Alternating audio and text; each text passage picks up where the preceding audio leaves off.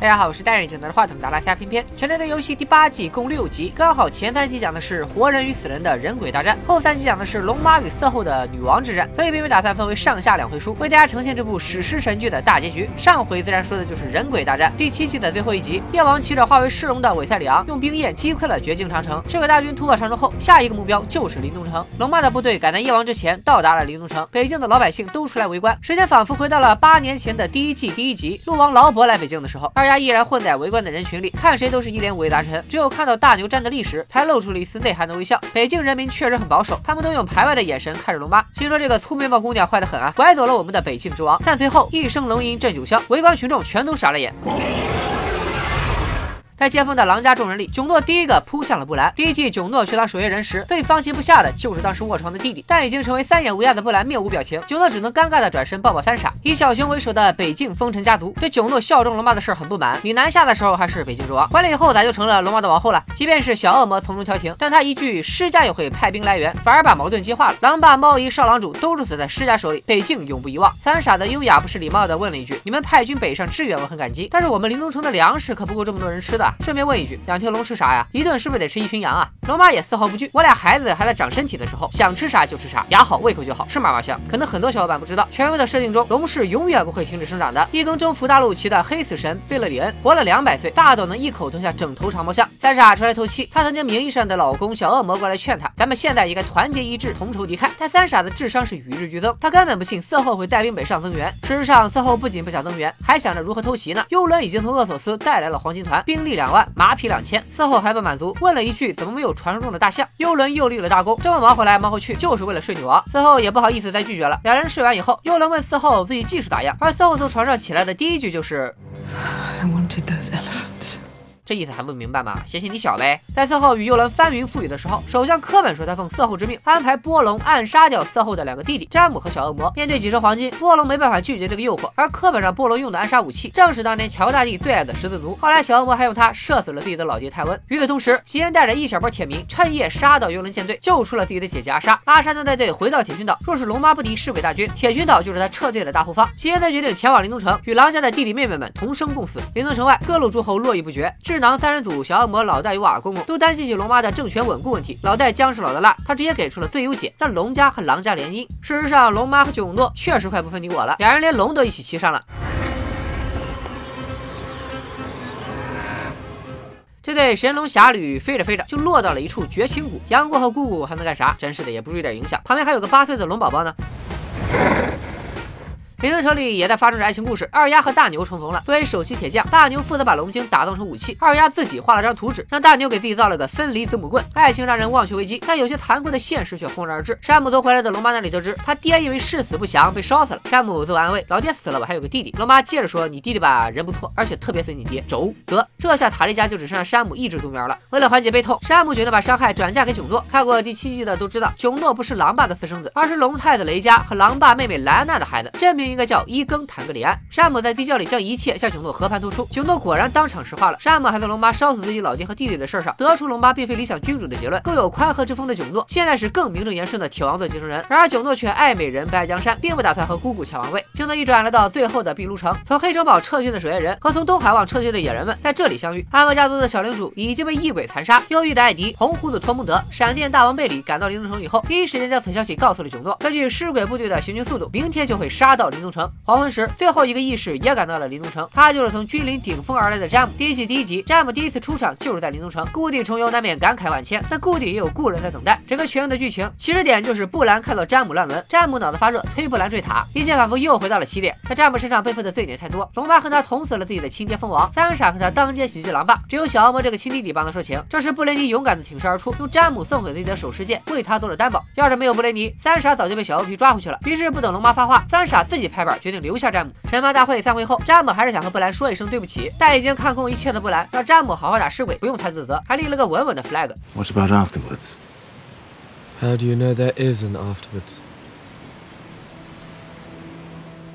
詹姆既然敢来，就抱着必死的决心。他主动加入了布雷尼率领的左翼军，即便战死，也要和这个红颜知己共赴黄泉。毕竟来到了人家的地盘，龙妈也决定屈尊主动一回，团结一下三傻这个未来小姑子。姐妹俩手都牵上了，但一提到战争结束后北境能不能独立的问题，俩人的小手说松开就松开了。喜英的到来更是打破了嫂子和小姑子的亲密。虽然表面上效忠于龙妈，实际上却是作为狼家人参战的。神木林里，感情一向亲昵的二丫和囧诺也终于重逢了。两个拥抱之间，整整隔了八年。囧诺当初送给二丫的缝衣针，不知陪她度过了多少艰辛时刻。如今囧诺手上有长爪，二丫的手上有瓦利利亚钢匕首，兄妹俩谁会成为这场大战的主力输出呢？让我们拭目以待。当晚的作战会议上，根据推演，正面冲击夜王部队毫无胜算。囧诺建议直接刺杀夜王，根据一鬼谁转换谁负责的原则，只要杀死转化的源头夜王，尸鬼大军就会像打了个响指一样全部消散。夜王带部队大举南下的目的，现在看起来就是要消灭人类。正所谓欲亡其国，先亡其始。想让人类记住黑暗长夜，那就把他们的眼睛毁掉。而三眼乌鸦这个人类之眼，拥有人类的所有记忆，包括夜王是怎么被创造出来的。所以夜王肯定会亲自杀掉布兰这个半仙。布兰决定自己当诱饵，待在露天的神木林，引夜王前来。吉恩主动提出带铁兵守护布兰。当年他就是攻陷了由布兰坐镇的林东城，才走上了一条不归路。好在如今终于浪子回头，囧诺和龙妈则埋伏在附近，随时出击刺杀夜王。这个林东城最后的夜晚，有着暴风雨来临前的宁静，大家都像商量好了似的，一个接一个的立 flag。先是灰虫子和泥汤带，两人幻想战后一起回老家种地，然后是守夜人三兄弟囧诺、山姆和艾迪在回首往事。至于猎狗和闪电大王贝里，人狠话不多，全在酒里了。最让人惊讶的是二丫，他这个立 flag 的方式很别致啊，居然和大牛滚起了床单。大雄也找到了小熊，让堂妹和其他副主一起躲进地窖里，但被咱们霸气的熊岛领主当场拒绝。虽然明知道龙妈烧死了自己父兄，以德报怨的山姆还是把家传宝剑碎星送给了大雄，百分百瓦雷利亚钢打造，杀异鬼的八星八剑利器。壁炉前，詹姆和小魔喝酒追忆往昔，之后进来的布雷尼和波波，老戴和红胡子也开始组团立 flag。红胡子好奇为啥布雷尼不是骑士，布雷尼说女人不能当骑士是维斯特洛的传统。詹姆说除了国王，骑士也可以给其他人授爵。说完拔出长剑，要求布雷尼跪下接受他授予的骑士头衔。布雷尼本以为大家在开玩笑，但他看到詹姆坚定的眼神，他毅然决然地跪在詹姆面前，开始授阶仪式。这个维斯特洛最具骑士精神，把忠诚和誓言看得比命还重的布雷尼，终于成为了一名骑士。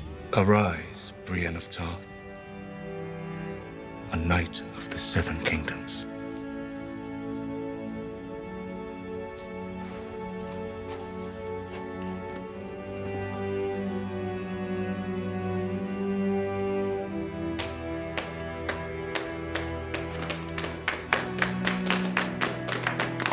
Sir Brienne of Tarth, Knight of the Seven Kingdoms. 在这激动人心的时刻过后，夜还很漫长。为了挨过这最后的夜晚，波波唱起了歌。 High in the halls of the kings who are gone, Jenny would dance with her ghost. 这首名为《荒人城的简妮》的民谣，描述的是一位王子放弃王位，娶了一位平民姑娘的爱情故事。这位王子是龙家的邓肯王子，是龙妈爷爷辈的存在。他因为爱上了平民简妮，放弃了与陆家公主的订婚。而他的邓肯之名，其实是源于当时的御林铁卫队长，著名的高个邓肯爵士。据说布雷尼就有高个邓肯的血统。在这样一曲歌颂真挚爱情的小调下，囧诺鼓起勇气，终于决定告诉龙妈：“你是我的姑姑，我是你的孤儿。”在囧诺生母莱安娜的雕像前，龙妈知晓了一切。之前放着三傻闹独立，现在挚爱之人就是自己的亲侄子，还是比自己更正统的铁王座继承人，能不闹心吗？更闹心的是，夜王带着尸鬼大军终于来了。这天还没亮呢，夜王不按套路出牌啊！灵东城外，后军是无垢者压阵，中间是远程投石机，先锋部队是多特拉克骑兵，在大部队的两侧，左翼是布雷尼和詹姆，右翼是野人加猎狗等勇士。最先冲锋的当然是多特拉克骑兵，大雄带着白灵做先锋。大战一触即发之际，红袍女姗姗来迟。她在第七季第三集时曾对瓦公公说过，自己要回一趟厄索斯大陆，这一回来就给大家加了个团队 buff。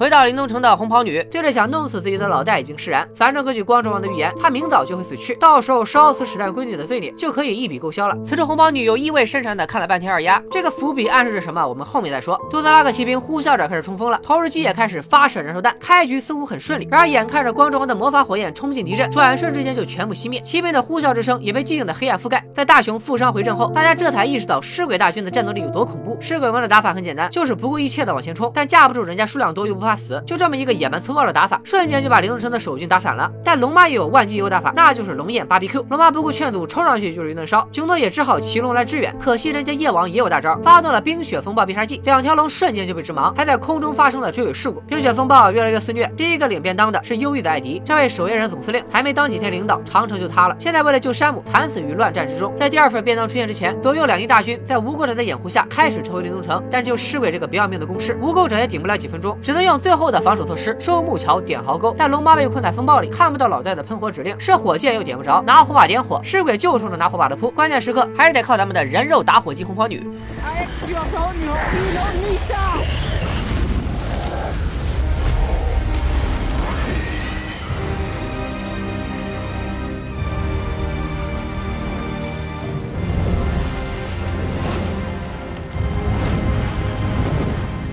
地窖里，小恶魔还在想着上前线。三傻看着这个昔日夫君如此有男子汉气概，突然一阵感动，两人似乎真的要重组 CP 了。看到外面点燃了壕沟，布兰知道该是自己钓鱼的时候了。他附身群鸦，开始搜寻起夜王的踪迹。夜王的大手一张，指挥尸鬼用自杀式攻击，在火焰中搭起了人肉吊桥。尸鬼们开始爬城墙了，守城将士们只能卯足了劲砍怪，连山姆都杀得满脸是血。自从壕沟被点燃，怕火的猎狗就在崩溃边缘。与之相比，二丫拿着大牛打造的龙精子母棍，在尸鬼群杀了个七进七出。但人家尸鬼也不是吃素的，坦克型选手巨人尸鬼登场。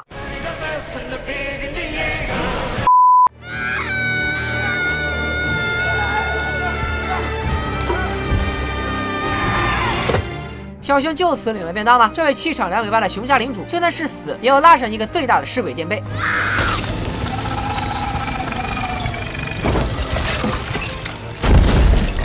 尸鬼越杀越多，二丫杀的手也酸了，腿也麻了，只能回屋里躲一躲。看尸鬼这个搜寻方式，大概看不见，只靠听。幸亏二丫属性点都加在了潜行技能上，可惜再好的身手也抵不住尸鬼成群的往外冒。作为二丫的守护者，猎狗终于鼓起勇气履行使命了。但气神就是爱开玩笑，猎狗没有为二丫牺牲，闪电大王贝里却为了掩护二丫领了第三份便当。看来他被光之王复活了这么多次，都是为了换来二丫一命。二丫和猎狗逃到了壁炉大厅，红袍女也躲在这里。她和二丫第一次相遇是在第三集，红袍女给二丫做了个预言，说二丫将会关上很多双眼睛，也就指二丫会杀死很多人。其中有棕色的眼睛、绿色的眼睛以及蓝色的眼睛。二丫心领神会，离开了大厅。尸鬼大军也终于杀到了神木林。吸烟为首的铁民们弯弓搭箭，准备杀敌。被布兰钓鱼执法的夜王终于骑龙赶到，囧诺迅速跟进。雷哥和韦塞里昂两条龙厮打在一起。就在囧诺落在下风之时，龙妈骑着卓弓赶到，把夜王打漏了下去。囧诺骑着受伤的雷哥也安全迫降。这场二打一的斗地主算是拿下了一局。夜王还没站稳，龙妈又开始了芭比 Q 碾压。可惜的是，异鬼根本不怕火。正完桑拿的夜王还露出了邪魅一笑。有人说夜王不怕火是因为他也是龙龙家的人，这个就有点搞笑了。森林之子创造夜王的时候是一万多年前的上古时期，那时维斯托洛的人类只有先民，龙家是几百年前才打进来的。而且在第六季第五集，夜王追杀布兰的时候早就有伏笔，异鬼本来就不怕火，怕火烧的是尸鬼。九诺看着夜王的背影如此潇洒，决定用长爪来个偷袭。可惜俩人等级差的太多，夜王抬手就是一个大招，所有战死的同胞全部变成了尸鬼。估计各位观众和此时的九诺一样，彻底绝望了。被召唤出来的还有地窖里的死人们，所以躲到地窖这个馊主意是哪个小精灵鬼想出来的？灵动城的地窖是干啥用的？不是放大白菜的，是用来埋尸体的。这下尸鬼们可以瓮中捉人了。危机之中的小恶魔和三傻，小丑说拉就拉了起来。地窖外，大龙卓更想喘口气，结果刚一落地，尸鬼就像蚂蚁一样密密麻麻的咬了上去。卓更还能怎么办？只能丢下龙妈飞上天抖狮子去了。落单的龙妈眼看就要被尸鬼撕碎，大雄一把碎心剑舞得虎虎生风，拼死护住了龙妈。神木林的铁民相继战死，只剩喜恩孤军奋战守护布兰。箭射完了就提起一杆龙精长枪，见尸鬼就捅。此时夜王像黑帮老大一样，终于带着小弟们赶到了。夜王一来，布兰也醒了，他给喜恩发了一张好人卡。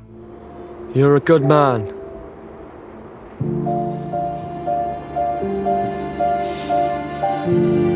Thank you. 这张好人卡还是比多少 flag 都好使。果然，席恩扑向了夜王。席恩格雷乔伊，曾经的铁军岛王子，曾经的臭狼，终于作为一名史塔克狼子光荣战死。席恩领完今夜的第四份便当，眼看龙狼邻居就要全军覆没，夜王不急不慢地走向布兰。两人接近后，竟然开始了深情对视。在这一眼万年的氛围里，刚才被红袍女预言要扇蓝眼睛的二丫，突然从空中闪现。